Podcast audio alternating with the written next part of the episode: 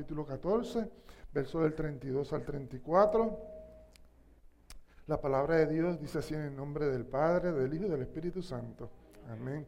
Vinieron pues a un lugar que se llamaba Getsemaní y dijo a sus discípulos, sentaos aquí, entre tanto yo oro.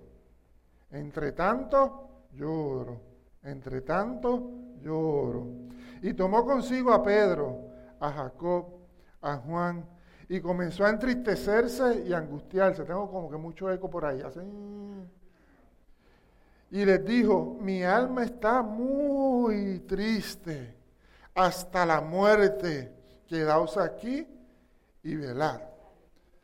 Señor y Padre Celestial, en esta hora te damos gracias, Dios, porque sabemos que tú estás en este lugar, porque podemos sentir tu presencia moviéndose en este lugar de manera maravillosa y de manera especial y de manera poderosa, Señor. Qué bueno saber que esta es tu casa y que tú habitas aquí. No que tú pasas por aquí de vez en cuando, sino que tú habitas en este lugar y te manifiestas en este lugar de forma poderosa y maravillosa, como solo tú lo sabes hacer, Señor. En esta hora, Señor, estamos prestos para recibir tu palabra, Señor. Estamos pues prestos para exponer lo que tú has puesto en nuestros corazones, lo que tú has hablado en nuestras vidas para traerle a este pueblo. Ya estamos preparados para hacerlo, Señor. Pero te pedimos, Dios, que seas tú dirigiendo cada una de mis palabras, que seas tú, Señor, tomando control de mi cuerpo, de mis labios, de mi mente, Señor, y que pueda yo exponer, Señor, lo que tú quieres llevar precisamente a este pueblo en esta mañana para redención y para edificación de sus almas, Señor. Yo te pido, Señor, Señor, que tú seas glorificado en medio de esta palabra, que sobre todas las cosas tu nombre sea el que sea exaltado en lo que vamos a exponer, Señor, porque sabemos que es gloria tuya y solo a ti, solo a ti, y solo a ti vamos a dar la gloria a Dios. Si en esta hora hubiese algún distractor, Señor, yo te pido que tú sincronices nuestras mentes a ti, Señor. Cualquier distractor en esta hora, Señor, lo dejamos fuera de este lugar, lo echamos fuera de este lugar. En esta hora, Señor, nos conectamos, Señor, como quizás una lámpara necesita la electricidad para poder brillar, Señor. En esta hora nos conectamos a ti, Señor, para poder recibir lo que tú tienes para nosotros. Nos conectamos a ti para poder, Señor, eh, atesorar esa palabra que tú tienes para nosotros en esta mañana, mi Dios. Te pedimos todo esto en el nombre de tu Hijo amado Jesucristo. Amén, amén, amén. Y ciertamente estamos viviendo unos tiempos difíciles y eso no lo podemos negar, ¿verdad? Y no vengo a hablar de, los, de, de y a exaltar los tiempos difíciles.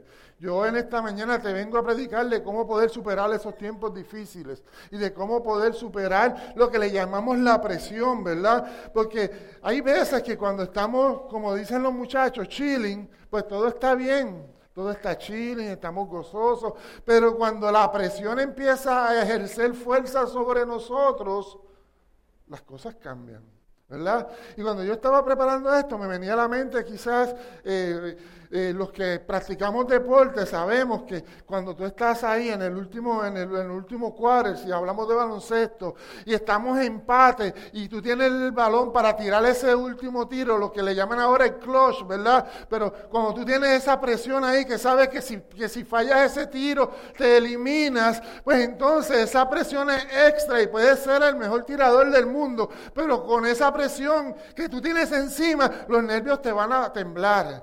Y quizás no vas a tirar igual. Solamente hay una forma y una, y una estrategia que utilizan quizás esos deportistas, ¿verdad? Para nosotros poder superar. Es igual que si estamos en un juego y está empate de béisbol, está 3 a 3 y me toca a mí batear y yo soy el cuarto bate y este es el último inning, el noveno.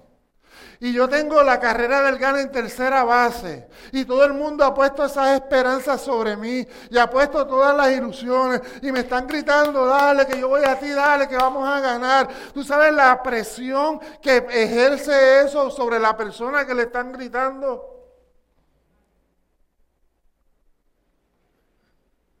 Puede ser el mejor cuarto bate del mundo.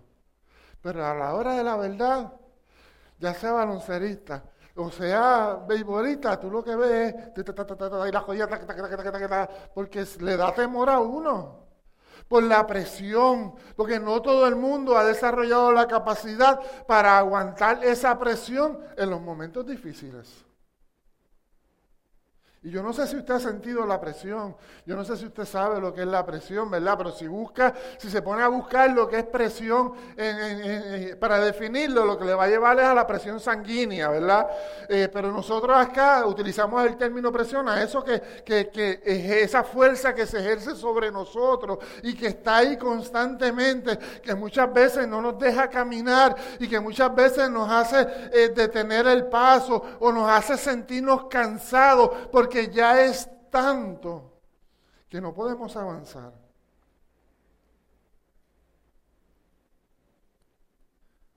Pero a veces nosotros tratamos de luchar con la presión y tratamos de hacerle frente y tratamos de, de, buscar la manera de vencerla.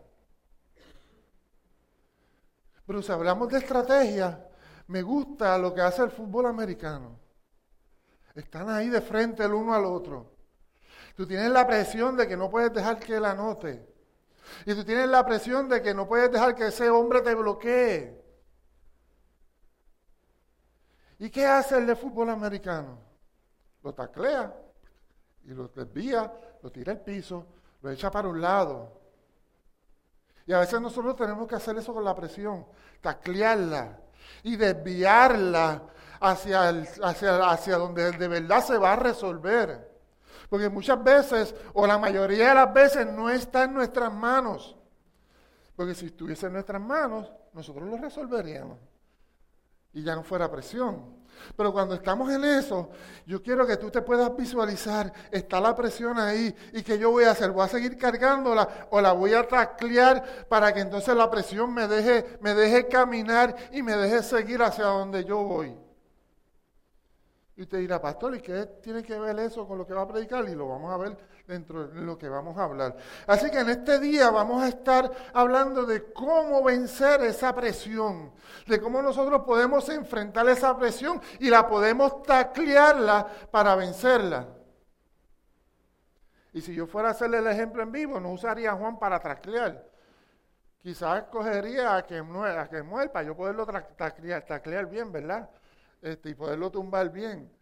Este, pero eh, quiero que, nos enfoquemos en eso. Así que cuando a Jesús, que es de quien estamos hablando aquí, se le ponía, eh, eh, él quería y sabía que ya estaba el tiempo de su crucifixión cerca, cuando se le estaba poniendo la cosa, si podemos decirlo acá, la Biblia no lo dice así, pero el pastor le está acá parafraseando, cuando la cosa se iba a poner difícil, que él sabía que ya la cosa estaba ya bien difícil, que estaba sintiendo el peso, el peso del pecado del mundo, que estaba sintiendo el dolor, que él sabía que necesitaba algo extra para poder ganar ese juego, ¿verdad? Si lo llevamos desde esta perspectiva, o poder ganar esa batalla me dice que Jesús vino y lo primero que me dice es que Jesús se fue a orar. Y yo quiero que usted visualice esta oración y le voy a poner esta lámina desde el principio, porque lo que voy a explicar yo quiero que usted lo visualice con esta lámina. Cuando me dice que Jesús se fue a orar, Jesús se fue y se apartó, ¿verdad? Y estaba ahí orando. Y dice que él había, él estaba ya cerca de encontrarse con esa profunda agonía y estaba en el momento crucial de su vida y sentía tan y tan dolor extremo y sentía tanta presión y tanta presión que me dice la Biblia que lo que estaba sudando era sangre, que lo que salía por su piel era sangre. Entonces, nosotros a veces cuando leemos este pasaje, ¿verdad? Para nosotros poder entender lo que, lo que te voy a explicar esta mañana, tenemos que entonces imaginarnos a un Jesús, no como lo ponen en algunas películas ahí sentado, Señor, sí, pasa de mí esta copa. Ah, sí, y como lo pintan con dos o tres gotitas de sangre, así porque estaba sudando sangre. Y eso es una condición real que pasa en los seres humanos, de cuando estamos bajo tanta y tanta presión, eh, nuestra piel comienza a sudorar eh, sangre, ¿verdad? O algo parecido a la sangre. Y yo quiero que tú veas que ya la presión de Jesús, y él sabe, y como él sabía que esa presión iba a ser tanta, él se apartó. Pero yo quiero que tú veas que también Jesús, y me gusta mucho esta foto, porque quizás Jesús ya estaba cansado al extremo que no podía sostenerse.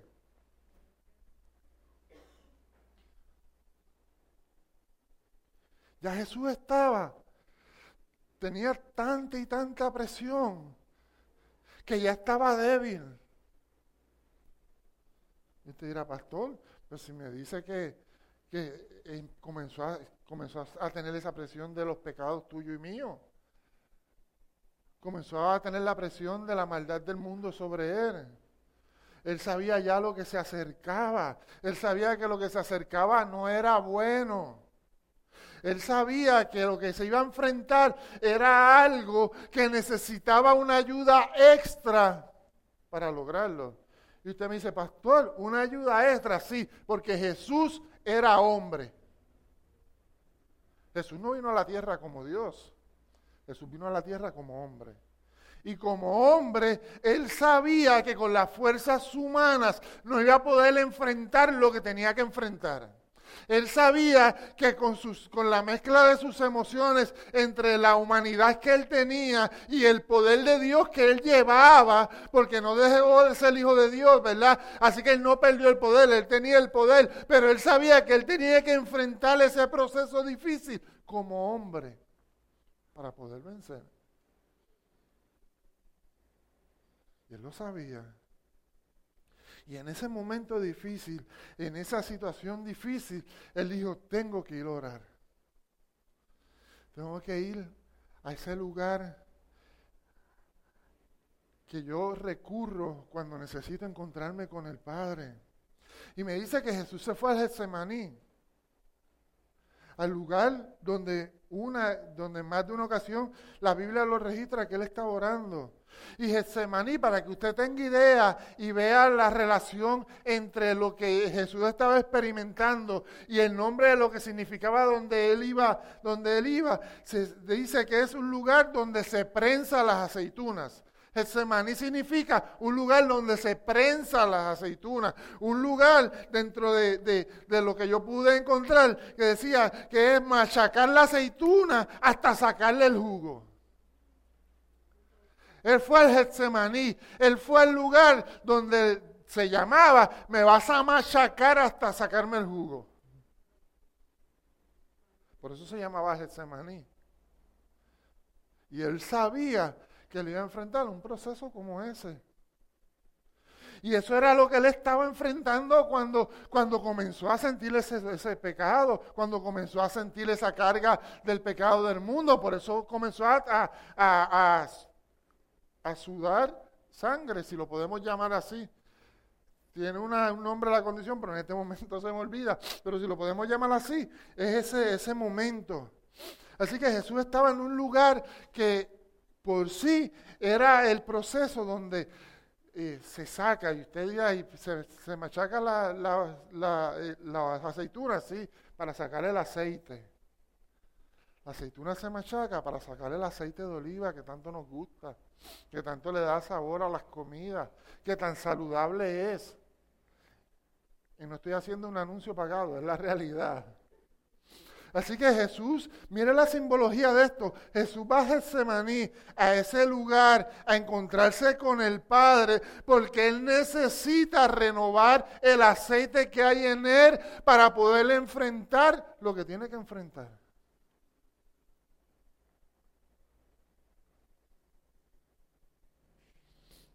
Entonces, mi pregunta en esta mañana, ¿a dónde tú recurres para vencer la presión sin rendirte? ¿A dónde tú recurres para poder fortalecerte y vencer la presión sin rendirte? Y usted dirá, presión, sí, yo no tengo presión, sí, pero la presión la podemos llamar ansiedad, la presión la podemos llamar depresión, la presión la podemos llamar enfermedad, la presión la podemos llamar problema familiar, la presión la podemos llamar problema en el trabajo, la presión la podemos llamar un problema emocional en mi vida. La presión la podemos llamar un problema económico. ¿A dónde tú recurres cuando ese problema o esa situación está tratando de aplastarte? Porque eso es lo que hace la presión. Y se me ocurrió tarde, si no yo hubiese hecho brincar dos o tres aquí. Porque si usted infla un globo y lo empieza a apretar, y lo empieza a apretar, y lo empieza a apretar, ¿qué pasa en algún momento dado? ¡Pac! Explota. Y aquí hubiese habido dos o tres cosas ¡ah! Hubiesen gritado. Es más, sin yo terminar de explotarlo, ya hubiese habido dos o tres que hubiesen estado.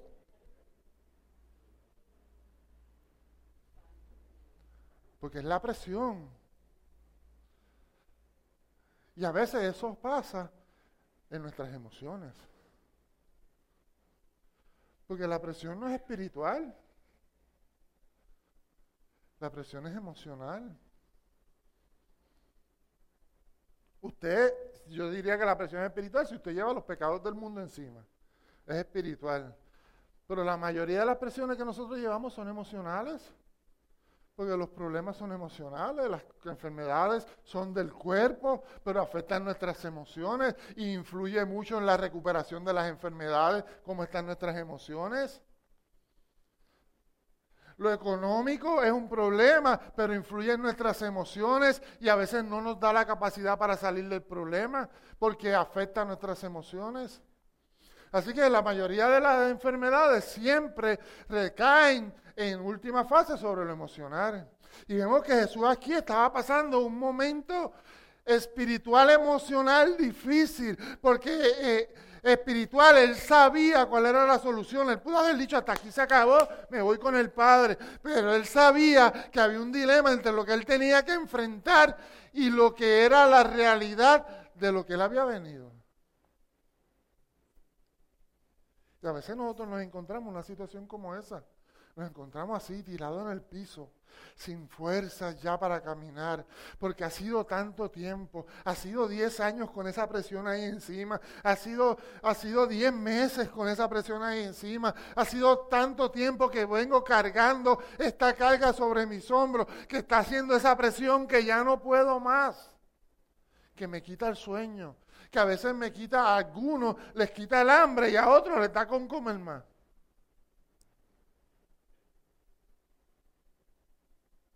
Pero ¿qué hacemos nosotros para vencer esa presión?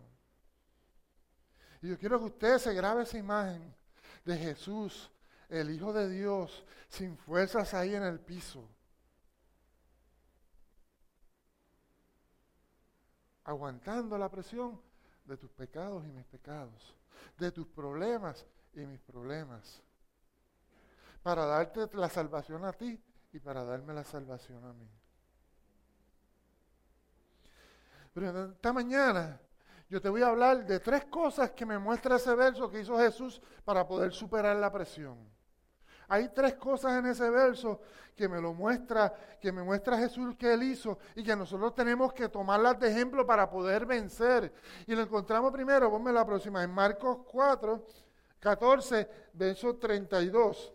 Y dice, y vinieron pues a un lugar que se llama Getsemaní y dijo a sus discípulos, sentados aquí, entre tanto yo, entre tanto yo, oro. Lo primero que tenemos que hacer para comenzar a vencer esa presión, para comenzar a, poder taclear esa presión, y hablamos ahorita del término taclear, ¿sabes por qué? La presión está aquí, pero como Dios dice que Él me ayuda, yo se la tacleo y se la envío a Él. Porque yo no la voy a resolver, es Él. ¿Y cómo entonces yo lo acerco a Él y la tacleo para que Él vaya, para que Él la cargue? Orando. Yo tengo que acercarme a Él. Yo tengo que buscar la presencia de Él.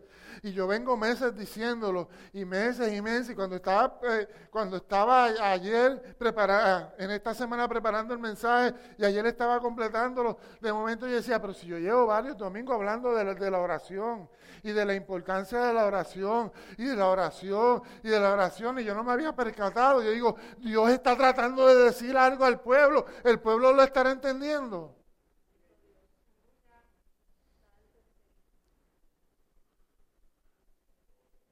Porque estamos viviendo momentos difíciles. Pero créame, si estamos en los tiempos finales, como yo creo que estamos, esto va a ser principio de dolores, es lo que dice la Biblia. Y de la única forma que vamos a sobrevivir es acercándonos a Dios, orando, hay situaciones que son tan y tan y tan fuertes que no las vamos a poder resolver a menos que nos acerquemos a Él, a menos que vivamos con Él, a menos que vivamos esa relación con Él y nos sumerjamos en el Espíritu de Él para poder vencer, para que Él nos renueve la fuerza, para que Él nos, nos dé ese alivio emocional y espiritual que tanto nosotros necesitamos.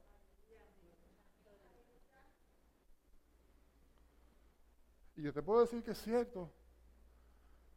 Porque en los momentos donde ya yo he dicho no voy más, no puedo más, me quito, no puedo más con esta presión, no puedo más con, los problemas que me, están, que me están surgiendo, no puedo más, no puedo pensar, no puedo caminar, no puedo hacer nada porque siento que me sumerjo. ¿Sabes qué? Yo vengo aquí y empiezo a llorar y a llorar y mi espíritu empieza a llorar y empiezo a llorar y los problemas no se van, Juan, pero cuando yo me levanto de ahí, me levanto con nueva fuerza. Cuando yo me levanto de la presencia del Señor, me levanto más fuerte. Cuando me levanto de la presencia del Señor, me levanto con otra otra perspectiva del problema y puedo ver, puedo ver la solución al problema.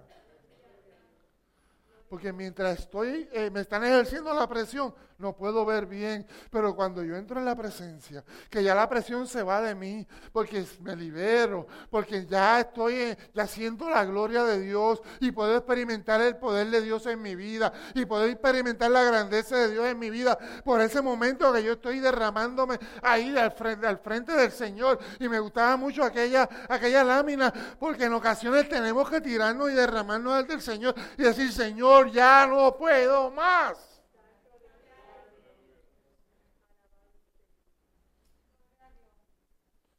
Cansado. Ya no sé qué hacer. Me rindo. Pero no se rinda ante las circunstancias, rindes ante Dios. ¿Qué voy a hacer? Ríndete ante Dios. Tienes que orar.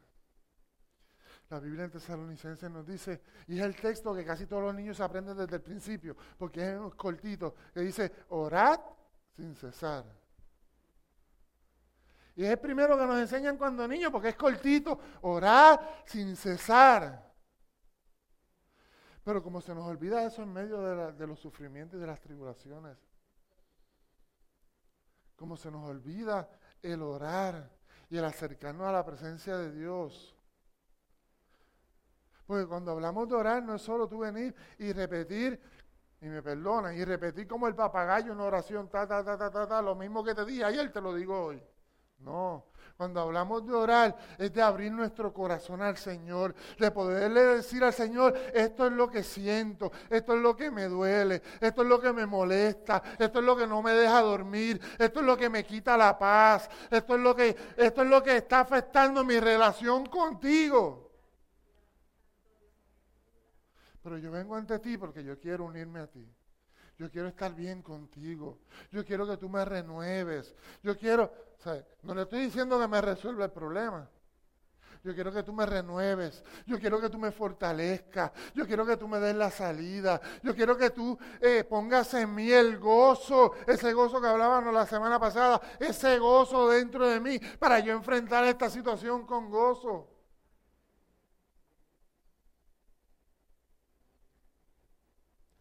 Porque cuando oramos a Él, Él nos escucha. Él nos escucha. Él nos escucha. Ahora la pregunta es, después que oramos a Él, ¿le damos tiempo para cuando Él quiera hablar, que nosotros escucharlo? Porque venimos, lloramos, nos quejamos, pataleteamos, pero le damos tiempo al Espíritu Santo para que nos hable. Le damos tiempo a Dios para, para escuchar la voz de Él hablar a nuestras vidas. Porque Él va a hablar de diferentes maneras. Nos va a hablar quizás a través de los pensamientos. Nos va a hablar quizás a través de los sentimientos. Nos va a hablar a través de las escrituras. Nos va a hablar por medio de las acciones de otras personas. Y nos puede hablar en voz audible. ¿Cómo nos va a hablar? Eso lo decide Él. Pero tú le das tiempo después que derramas tu alma y que estás ahí en la presencia de Él. Sacas tiempo para poder hacer silencio y escuchar lo que Él tiene que decirte. Porque una conversación es en dos vías.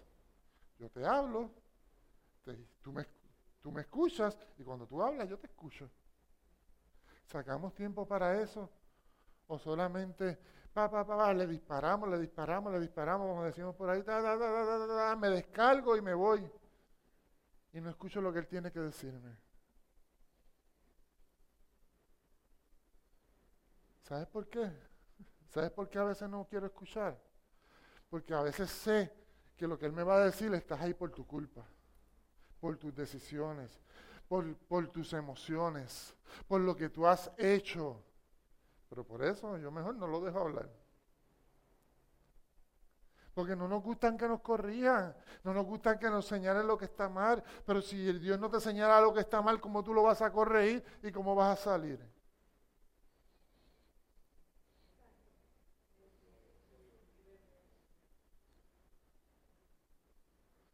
Tenemos que buscar esa relación con Él.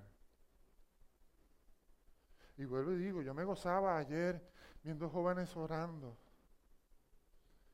Y quizás no éramos muchos, pero éramos lo suficiente los que Dios quería que estuviesen aquí. Y verlos orando, y verlos adorando, y verlos testificando. ¿Sabes qué? Eso me, me indica que hay futuro que se levante una generación que va a ser dirigida por Dios y que están siendo enseñados a buscar la presencia del Señor. Pero me gusta como el escritor de Hebreos me, narra este escenario. Y en Hebreos 5, capítulo 7, y te lo voy a leer en palabra de Dios para todos, dice, cuando Cristo vivió en la tierra, que hice, oró a Dios ¿Y qué hizo? Y pidió ayuda porque él era el único que lo podía salvar de la muerte. Aún Jesús reconociendo, por eso se fue a Getsemaní a orar. Jesús reconoció que el único que lo podía ayudar en ese problema se llamaba Dios. El mismo Hijo reconoce que aunque tiene el poder del Padre, aunque quizás tiene las fuerzas y, la, y, el poder para hacer los milagros que hacía el Padre, pero reconoce que el único que lo podía salvar de la muerte era el Padre. En tu problema, ¿quién tú reconoces que te puede salvar? ¿Quién te salva de tu problema? ¿Es Dios o son mis propias fuerzas? ¿O es mi propia sabiduría? Y me gusta cómo lo dice. Y me gusta cómo sigue. Y dice Jesús oró llorando y suplicando a gritos. Me gusta como lo dice esa versión.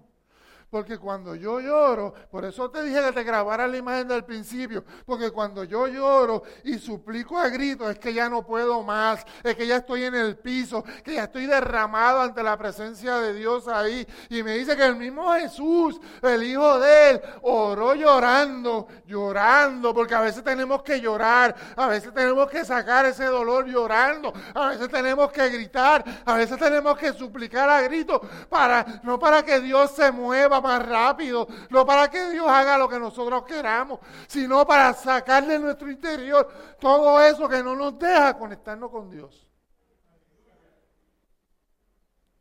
Y me lo suplicó a gritos. Yo me puedo imaginar esa imagen. Y yo que soy llorón más, así que me la puedo imaginar.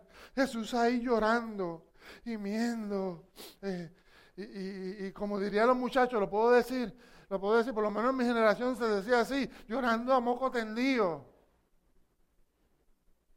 Ahí, llorando. Y dando gritos de dolor. Y dando gritos de angustia, porque sabía lo que se avecinaba, porque el peso que llevaba sobre sus hombros era tan grande que en su humanidad él sabía que no lo podía soportar. Pero pidió ayuda al único que lo podía ayudar. Pidió ayuda al único que lo podía rescatar, que era Dios. Y me dice que el Padre, en su misericordia, en ese amor de Padre, me dice ahí, y Dios respondió a sus oraciones porque Jesús era qué?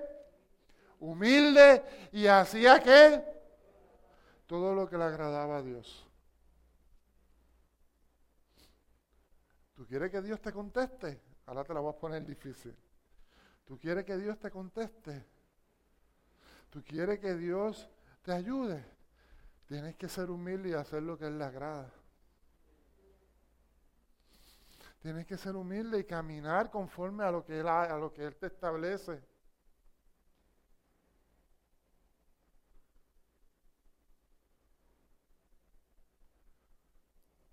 ¿Sabes por qué? Porque en estos días yo, yo le decía a la pastora, pastora, yo le, le di rechear, porque era algo que yo había posteado o la había dado rechear hace siete años atrás.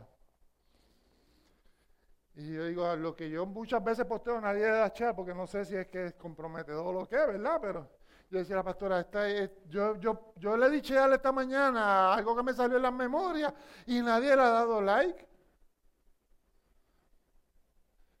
Nadie, ni un solo like a Marily. Ni un solo like. Yo decía, pero yo estaré mal.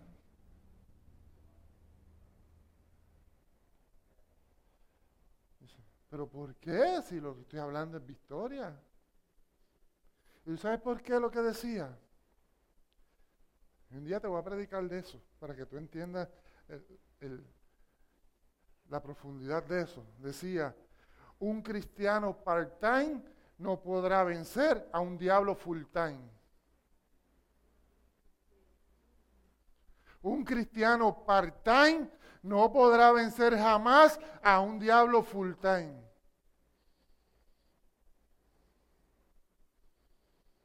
Hay silencio. Hay silencio en la casa. Porque es la realidad. O sea, si yo estoy part-time con el Señor, sea, yo no puedo querer o pretender ser el más espiritual y enfrentar retos que el mismo Jesús decía, le dijo a los discípulos, esto no sale si no es con ayuno y oración. Dios lo que le estaba diciendo no es que tienen que ayunar más, es que esto no sale si tú no te metes más conmigo y si no hay una relación más íntima conmigo. A veces solo se lo achacamos al ayuno, pero el ayuno no es tú solamente, el ayuno es tú dejar de comer, pero no es el ayuno lo que te da el poder. En lo que te da el poder es cuando tú te separas en ayuno, tú te niegas a ti mismo y tú te acercas a Dios y te relacionas con Dios. El tiempo de ayuno es un tiempo de relacionarse con Dios. Y Jesús lo que le estaba diciendo a los discípulos, este género no sale porque ustedes tienen que relacionarse más conmigo. Y le están diciendo eso a alguien que andaban con ellos, que dormía con ellos, que comía con ellos, que desayunaba con ellos. Pero hay algo que se llama una relación personal. Sé. Tú no puedes pretender ser un cristiano part-time y, decir, no, yo soy humilde y estoy haciendo todo lo que Dios le agrada. Cuando Dios lo que quiere es que tú ores, que tú busques, que tú estés con Él 24-7 para que Él pueda estar contigo 24-7. No quiere decir que tú estando con Él 24-7 no van a venir los problemas, van a venir los problemas, pero Él está contigo.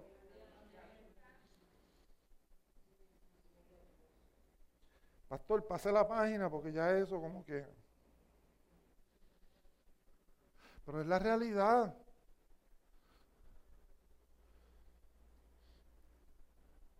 Si algo yo estoy seguro, que cuando yo llegue al cielo, yo voy a decir al Señor, Señor, yo machaqué y machaqué y machaqué y machaqué. Si no lo hicieron, no es mi culpa, yo machaqué.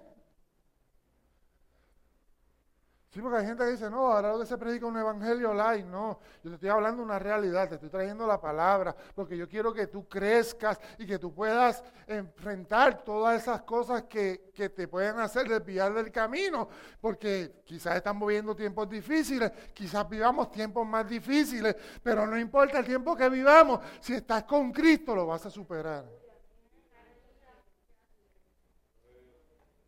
Pero vamos a pasar la página para que para que puedan respirar. Respire, respire. Yo te voy a enseñar lo, segundo que, que, Jesús me enseña en ese pasaje que yo tengo que hacer para poder vencer.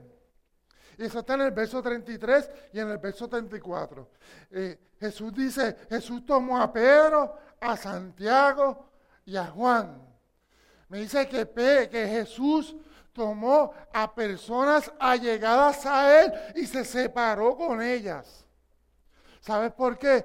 Porque hay procesos en la vida que tú no los puedes enfrentar solo. Hay situaciones en la vida que tú no vas a poder hacerle frente solo. Tú necesitas a alguien que esté ahí a tu lado, que te levante las manos cuando sientas que desfallezca, que cuando quizás no puedas caminar, casi te cargue. Tú vas a necesitar a, a alguien. Y Jesús en este momento no cogió a los preferidos, porque Dios no tiene preferidos, ¿sabe? Usted me perdona. Muchas veces decimos que Juan era el preferido o el amado. No, no, Dios no tiene preferido. Dios tiene íntimos. Porque a Dios le gusta la intimidad. Y dentro de los discípulos, estos eran los más cercanos a Él. Porque a veces tenemos que rodearnos de gente que sea cercana. Paréntesis. Gente que no sea tóxica. Gente que nos ayude a salir hacia adelante. Porque si es gente tóxica, me van a intoxicar y me voy a morir. Y Jesús dijo, no, no, voy a coger las emociones, más, las personas más cercanas y las voy a llevar conmigo. Y me dice la palabra que comenzó a sentirse afligido y a angustiarse mucho. En el proceso de más angustia, Escuche bien, en el proceso de más dolor. Me perdona que hoy como que tengo voz de mozo. Desde que comencé, no sé, por ahí salieron dos o tres gallitos que los podemos usar para hacer una sopa o después, ¿verdad? En el momento de más angustia, dice, comenzó a sentirse afligido, comenzó a angustiarse mucho. ¿Qué hizo? A Pedro, a Santiago y Juan, que los había separado con él, les dijo, mi tristeza es tan grande que me siento morir. ¿Qué hizo en el momento de la angustia? Lo primero que me dice eso, él verbalizó a los que estaban cerca de él, que sabía que lo podían ayudar, que se estaba sintiendo mal. Y volvamos a la escena de la, de la, de la imagen del principio se estaba sintiendo mal, estaba transpirando sangre y eso debilita, estaba sintiendo el dolor del, del, pecado sobre él, eso debilita. Y él le estaba diciendo a los que estaban con él, estoy perdiendo la fuerza, me estoy sintiendo angustiado, estaba verbalizando su estado emocional para que ellos estuviesen pendientes. ¿Qué? Si él era Jesús, para que ellos estuviesen pendientes. Y se los voy a probar ahora. Y luego le dice, quédense aquí y manténganse en despierto. ¿Sabe lo que le está diciendo? me siento mal. Quédate aquí al lado mío. Quédate aquí y mantente alerta por si necesito tu ayuda. Eso le estaba diciendo, quédense aquí no se vayan con los otros, no me dejen solo, porque este proceso es difícil y lo voy a necesitar a ustedes. Quédense aquí y manténganse alerta. No para criticarlo, no para juzgarlo, no para señalarlo, sino para que lo ayudaran en el proceso de debilidad. Porque quizá en ese proceso estaba tan débil que necesitaba un poquito de agua, o necesitaba que lo sentaran para que entonces pudiera sentirse mejor, o que lo ayudaran a levantar del piso, porque ya no podía, pero necesitaba gente cerca que se mantuviera ahí cerquita y alerta.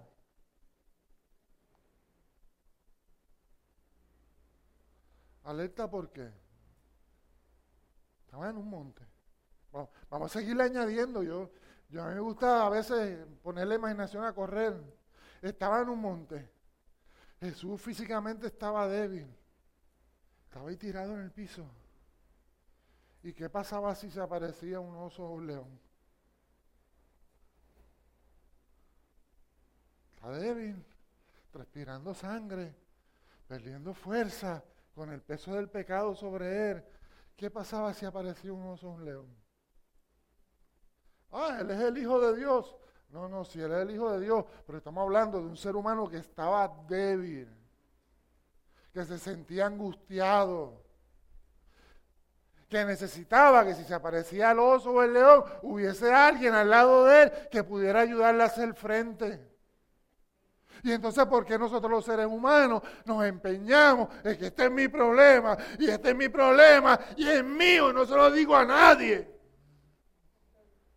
Es que yo no me gusta decirle a nadie lo que yo pienso, lo que yo estoy pasando, porque, eh, no sé, me abochorno, no sé. Eh, yo soy así. Si Jesús le contó a los suyos, porque yo no tengo que contarle a las personas más cercanas a mí para que me ayuden a levantar para que me ayuden a que yo no pase este proceso solo. No es fácil pasar los procesos.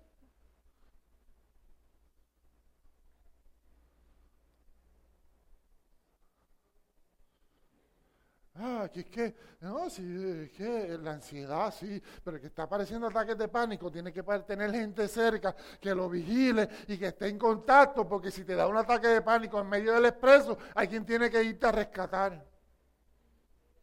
Ah, que no, yo estoy en depresión, yo no se lo digo a nadie, no. Pero hay gente que necesita saber que tú estás en depresión porque te tienen que tener velado, porque en algún momento de la, depresión tú puedes atentar contra tu vida. Así que el principio que Jesús está usando es el principio correcto. Entonces, ¿por qué nosotros nos aislamos? Porque nosotros no dejamos que personas que nos pueden ayudar se acerquen a nosotros a ayudarnos. Y pasamos los procesos solos. Y nos dolemos más, y nos afligimos más, y, lo, y, y los dilatamos más tiempo, porque quizás solo se nos hace más difícil enfrentarlo.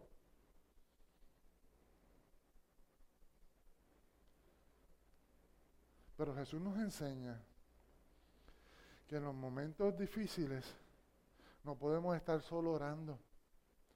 Yo tengo un problema, yo tengo que tener gente que me ayude a orar por ese problema. Yo estoy pasando una situación con mis hijos, yo tengo que tener gente que me ayude a orar por mis hijos y no que me lo señale. Yo estoy pasando un problema en mi matrimonio, no, yo necesito gente que me ayude a orar por ese problema del matrimonio para que Dios sobre. Yo estoy pasando un problema económico, yo no necesito gente que esté conmigo orando para que Dios supla o me dé la alternativa para yo poder superar ese problema económico. Eso es lo que me está enseñando Jesús. ¿Y por qué lo pasamos solo? Cuando el Señor nos está mandando ahí. Está diciendo, quédate ahí. Los necesito ahí a los discípulos, los necesito ahí.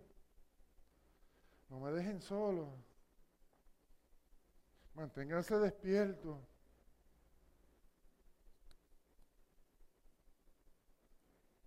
Por eso el, escritor de los proverbios dice, el amigo, el amigo siempre lo estima uno. En tiempos difíciles es como un hermano. Porque a lo mejor tú no tienes a nadie de tu familia cerca. A lo mejor las relaciones familiares no son las mejores. Pero Dios siempre va a poner a alguien al lado tuyo para ayudarte a llevar la carga. Para ayudarte a, sobre, a sobreponerte a lo que estás enfrentando. O no dice la palabra soportados los unos a los otros y ayúdense a sobrellevar sus cargas. Estoy parafraseando, pero sí lo dice la Biblia, pero lo dice. Si la palabra lo usa, ¿por qué nosotros no utilizamos los principios que Dios nos está hablando? Dice, el, amigo siempre es leal. Por, eso utiliza al amigo, porque un amigo de verdad es leal hasta la muerte. El amigo de verdad. Y, el hermano, pues nace para ayudarle en tiempo de necesidad. Por más malo que yo sea, mis hermanos están ahí. Son familias. Y si usted lo ve en las películas, lo ve en todos lados, porque es cierto. Se supone que estamos ahí para, para ayudarnos. Así que, ¿con quién te rodeas tú cuando aumenta la presión? ¿Con quién te estás rodeando tú? ¿De gente que te están sacando del camino o gente que te acercan al camino. Por eso yo nunca he podido entender, y lo he dicho muchas veces, porque cuando yo estoy en problemas me aparto de la iglesia y digo, hasta que yo no resuelva esto, no regreso a Dios, cuando lo que yo debería hacer es correr, a, hacia Dios para que la situación se resuelva. Entonces hacemos la ecuación al revés. Y en, aritmética hay, hay, ecuaciones que se pueden resolver al revés, pero hay otras que no. Pero seguimos con el tercer punto. Respire otra vez, respire. Yo sé que hace calor, yo estoy aquí como que en un sauna, ¿verdad? Pero imagínense cómo tiene que estar allá afuera, tiene que estar demasiado. Lo tercero que me dice lo encontramos en los versos del 35 al 36. Dice, yendo un poco adelante, se postró en tierra y oró que si fuere posible, pase de él aquella hora. Y decía, Abba Padre, todas las cosas son posibles para ti. Aparta de mí esta copa, mas no, no lo que yo quiero, sino lo que tú. ¿Qué es lo tercero que me está enseñando ese versículo? que aunque yo estoy sufriendo, aunque yo tengo dolor, yo tengo que concentrarme en hacer la voluntad de Dios. Yo tengo que concentrarme en que el propósito de Dios en mi vida se cumpla.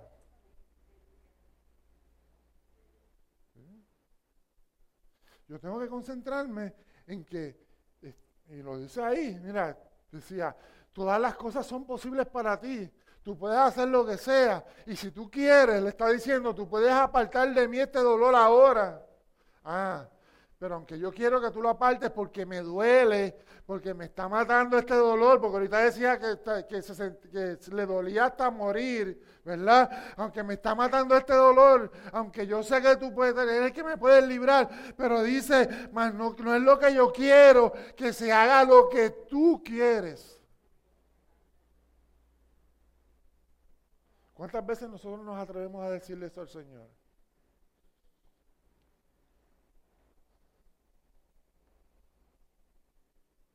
Y no me venga ahora con emociones, sí, yo, amén. No, no, porque eso solamente lo dicen los valientes. Porque sabe que lo que Jesús estaba haciendo ahí, estaba renunciando a todo lo de él, estaba renunciando a todo lo que él podía tener, estaba renunciando a todo y estaba diciendo, lo mío no vale. Lo que vale es lo que tú quieras. Y ahí lo vemos fácil porque Jesús no tenía nada que perder. No dice que Jesús tenía casa, ni que tenía un Maserati, ni que tenía un Lamborghini, ni que tenía un Ferrari.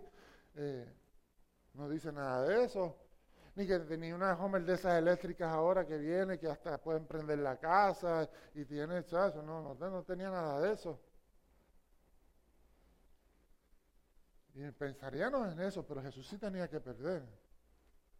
Jesús tenía más que perder que tú y que yo. Porque si Jesús se rendía, tú y yo no tuviésemos salvación en esta hora.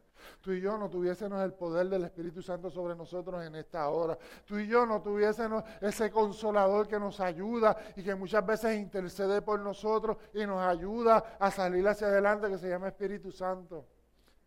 Así que no tan solo tenía que perder él. Si él se rendía, yo perdía.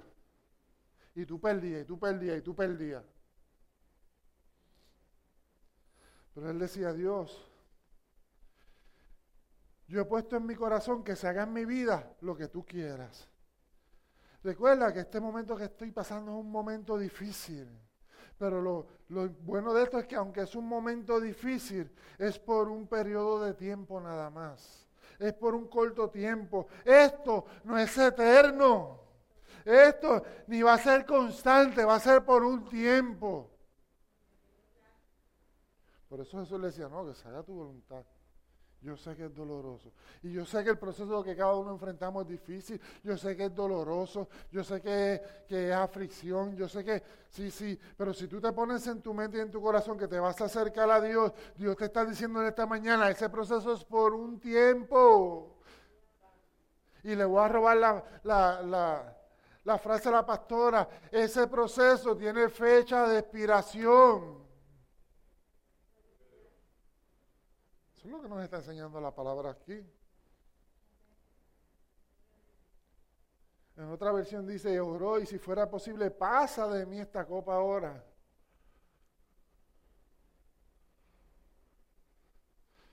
Y una vez más podemos ver que en esta, en esta porción podemos ver a Dios hablando con honestidad. Tenemos a un Jesús que nos está enseñando a través de las escrituras a ser honestos.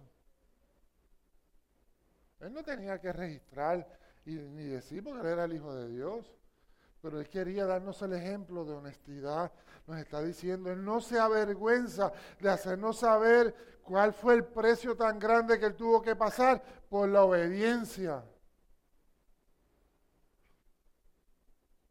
Y nosotros estamos dispuestos a atravesar o a pagar precios altos por nuestra obediencia a Dios. Mira si fue alto el precio de la obediencia a Dios para él, que fue que sus clamores fueron acompañados de lágrimas, fueron acompañados de sangre. Y lágrimas no es como nosotros, que a veces nos da esos arrebatos de nenes chiquitos, y lloramos, y hacemos las pataletas como los nenes chiquitos cuando quieren un dulce y los papás no se los quieren comprar. No, no, él no era esa pataleta de ese nene chiquito, él era lágrimas de dolor porque sentía dolor de verdad, sentía la aflicción de verdad.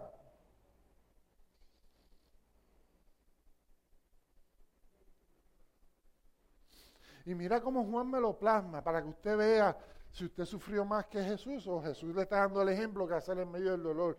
Juan en el capítulo 12, versos 27 y 28 me dice, ahora estoy muy angustiado y no sé qué decir. Tú tienes al Hijo de Dios, a Jesús, muy angustiado y sin palabras. Tenía que estar enfrentando un dolor grande, ¿sabe? Y esta es la versión Dios, eh, palabra de Dios para todos. Y le, y le vuelve y le repite, ¿qué podría decir? No sé qué decir, tengo tanto dolor, tanta angustia, que las palabras no salen por mi boca. ¿Qué diré? ¿Qué diré? Continúa diciendo, Padre, sálvame de esta, de esta hora de sufrimiento. Sálvame, sale un gemido de dolor, de angustia de su interior, diciendo, Padre, sálvame, sálvame, sálvame, no aguanto más, sálvame. Pero luego del momento de dolor, luego del momento de pesar, luego del momento de sufrimiento, dice, ah, ah, pero, si para eso vine, pero pues si para eso vine a sufrir, Padre, da gloria a tu nombre. No, no, no, no como que nos perdimos ahí, nos perdimos ahí. Luego de ese dolor de sufrimiento, luego de, esa, de, ese, de ese grito que sale de su interior, entonces viene una exclamación de él, porque al principio es una pregunta, pero luego es una exclamación y le está diciendo, ah, pero si para eso yo vine, si ese es tu propósito en mi vida, si eso fue lo que tú dijiste que yo iba a hacer, que ese, para, para eso fue que yo vine a esta vida, para rescatar al mundo y si yo tengo que sufrir, si yo lo tengo que hacer, yo acepto lo que tú me dijiste. Vine a sufrir, pero que tu nombre sea exaltado. Wow. Qué difícil para nosotros decir, wow, si, si está dentro de tu propósito en esta hora, en este momento, yo pasar por esta aflicción, yo la paso con gozo. Yo la paso con la cabeza en alto. Aunque me sienta de, fallecer, aunque sienta que pierdo la fuerza, aunque sienta que no puedo más, aunque esto que tengo no me está dejando dormir, pero si yo me acerco a ti, si yo me acerco a ti, si yo busco tu ayuda, si tú traes a mí esa paz, si tú traes a mí esa certeza de que estoy en el camino correcto, yo lo voy a hacer, yo lo voy a hacer para exaltar tu nombre, yo lo voy a hacer para que tú seas glorificado, yo lo voy a hacer para que en medio de mi enfermedad tu nombre sea exaltado, yo lo voy a hacer para que en medio de mi problema tu nombre sea exaltado. Yo lo voy a hacer para que en medio de mi problema matrimonial tu nombre sea exaltado. Yo lo voy a hacer para que en medio del problema de mi trabajo tu nombre sea exaltado. Oh, te adoramos Dios. Oh, te adoramos Dios.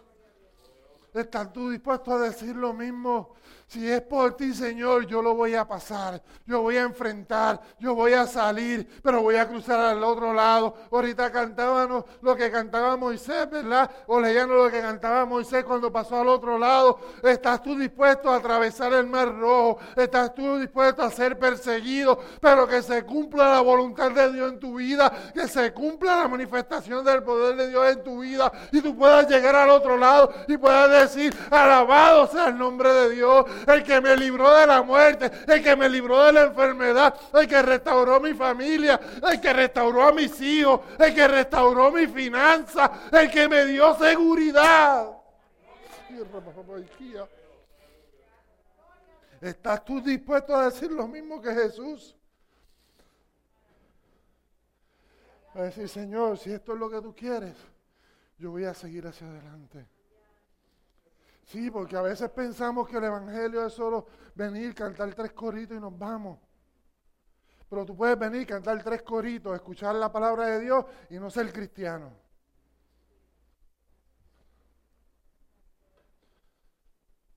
Porque el cristianismo es un estilo de vida, no es una religión.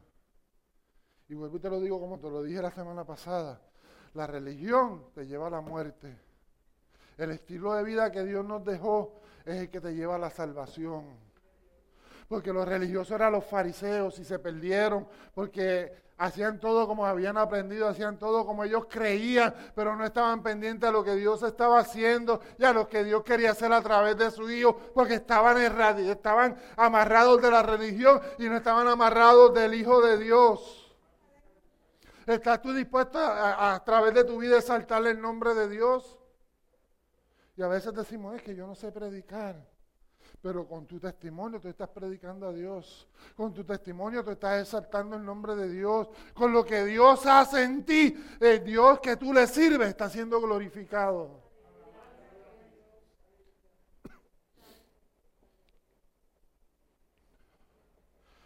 En cuanto a esa oración de Jesús, Jesús preguntaba si había otra base justa para la cual Dios podría salvar a los pecadores sin que Él tuviera que morir en la cruz. Jesús le estaba preguntando a Jesús, ¿hay otra forma? ¿Habrá otra forma en que tú puedas redimir al mundo sin que yo tenga que pasar por la cruz? Porque esto duele, esto afecta, esto me está, me, está haciendo sentir mal, no puedo más. Jesús lo que hacía en ese momento era preguntarle al Padre, ¿podrá haber otra forma de yo redimir el mundo? Pero después comprendía y después decía, no, pero si a eso yo vine. A eso yo vine. Yo vine a entregarme por ellos. Yo fui el voluntario. Lo hice voluntario y lo hice por amor. ¿Estás tú dispuesto a hacer lo mismo por Jesús? ¿Estás tú eh, dispuesto a hacer lo mismo por Jesús? Es más, ahora es más fácil dar gloria a Dios. Sí, porque usted mira, yo no sé predicar. Yo no sé, ah, pero hay algo que se llama internet, que se llama Facebook, que usted se mete tres horas al día como mínimo y está ahí. Y en la prédica del pastor, en el servicio de la iglesia, hay abajo hay un botoncito que se llama share o se llama compartir y usted le da share y usted lo comparte y quizás usted no predica, pero los amigos suyos van a ver la predicación del pastor o va a ver lo que está pasando en la iglesia y usted va a predicar a través de eso.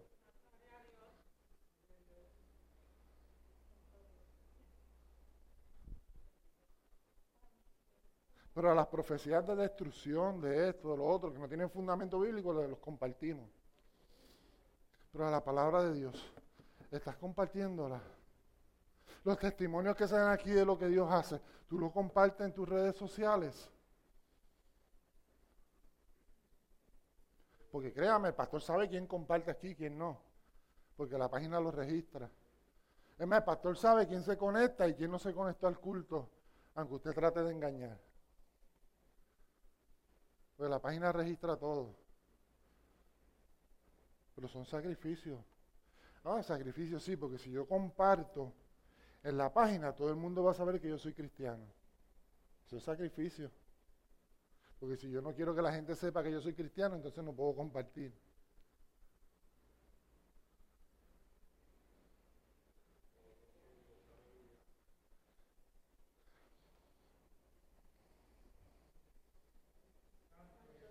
Así que el silencio de Dios, el silencio que hizo Dios en ese momento cuando Jesús hace esa pregunta, porque hay un punto, y si hay un punto es que culminó ahí la oración, si ese silencio de Dios estaba diciéndole a Jesús, no hay otra forma, no hay otra forma que yo pueda redimir el mundo, a menos que tú seas, seas a través de la muerte tuya. Y entonces me dice que luego vino una voz desde el cielo, le he dado gloria y lo haré de nuevo.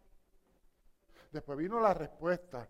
Jesús expresó como cualquier ser humano. Jesús le dijo a Dios lo que estaba experimentando como cualquier ser humano. En más, Jesús trató de buscar otra alternativa, como les dije, de no tener que pasar por la cruz como ser humano. Pero él comprendió que eso era lo que había venido. Y él le estaba diciendo, yo sé que a esto vine. Si hay otra forma, yo lo acepto. Pero si no, yo acepto el reto y sigo caminando a la cruz.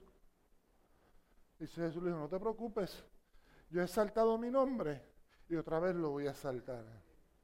Y otra vez lo voy a saltar. Así que en esta, ya en esta mañana, para ya ir terminando, ¿a dónde tú recurres? ¿A quién tú recurres cuando está la presión? En esta hora Dios ha hablado a aquellas personas que están atravesando con situaciones difíciles, que sienten que pierden su fuerza, a las personas que sienten que no van a poder salir de, de donde está, a estas personas que están a punto de perder la sensatez, a las personas que sienten que su cabeza va a explotar porque no encuentran una solución a los problemas a las personas que quizás se quedan sin respiración en medio de los problemas porque dicen, ya es tanto que hasta respirar se me hace difícil, a las personas que sienten que quizás, como dice la palabra, se le están secando los huesos porque se le está secando todo, todo su interior, se le está secando todas sus emociones porque no encuentran una alternativa. A esas personas que Dios ha querido hablarle hoy en esta mañana, pero Dios te está diciendo, estoy para escucharte, estoy para consolarte, estoy para fortalecerte, estoy para ayudarte en el proceso y estoy para darte gloria a mi nombre. Yo no sé qué proceso puedas estar atravesando tú o tú que me estás viendo a través de esa cámara. Pero Dios te está diciendo en esta mañana, yo estoy aquí para que si tú te acercas a mí, si tú me obedeces, yo le voy a dar gloria a mi nombre. Porque no, no lo he visto justo desamparado, no he visto justo que haya sido menospreciado, porque Dios siempre se glorifica en medio de su pueblo. Así que mientras cantamos en esta mañana, le decimos al Señor, yo quiero que tú analices, que tú analices tu proceso. Y si tú sientes en esta hora venir a ese altar y tirarte ahí a llorar, a llorar al Señor, a decirle al Señor, ya no puedo con esto, ya no puedo con la enfermedad, ya no puedo con el problema, ya no sé cómo resolver esta situación. Tú puedes venir al altar del Señor y decirle, Señor, aquí estoy para hacer tu voluntad, para que no para que pases de mí esta copa, sino para que me ayudes a enfrentar este proceso como lo hizo Jesús, para poder aceptar lo que estoy viviendo y poder enfrentarlo y obtener la victoria. Aleluya. Te adoramos, Dios.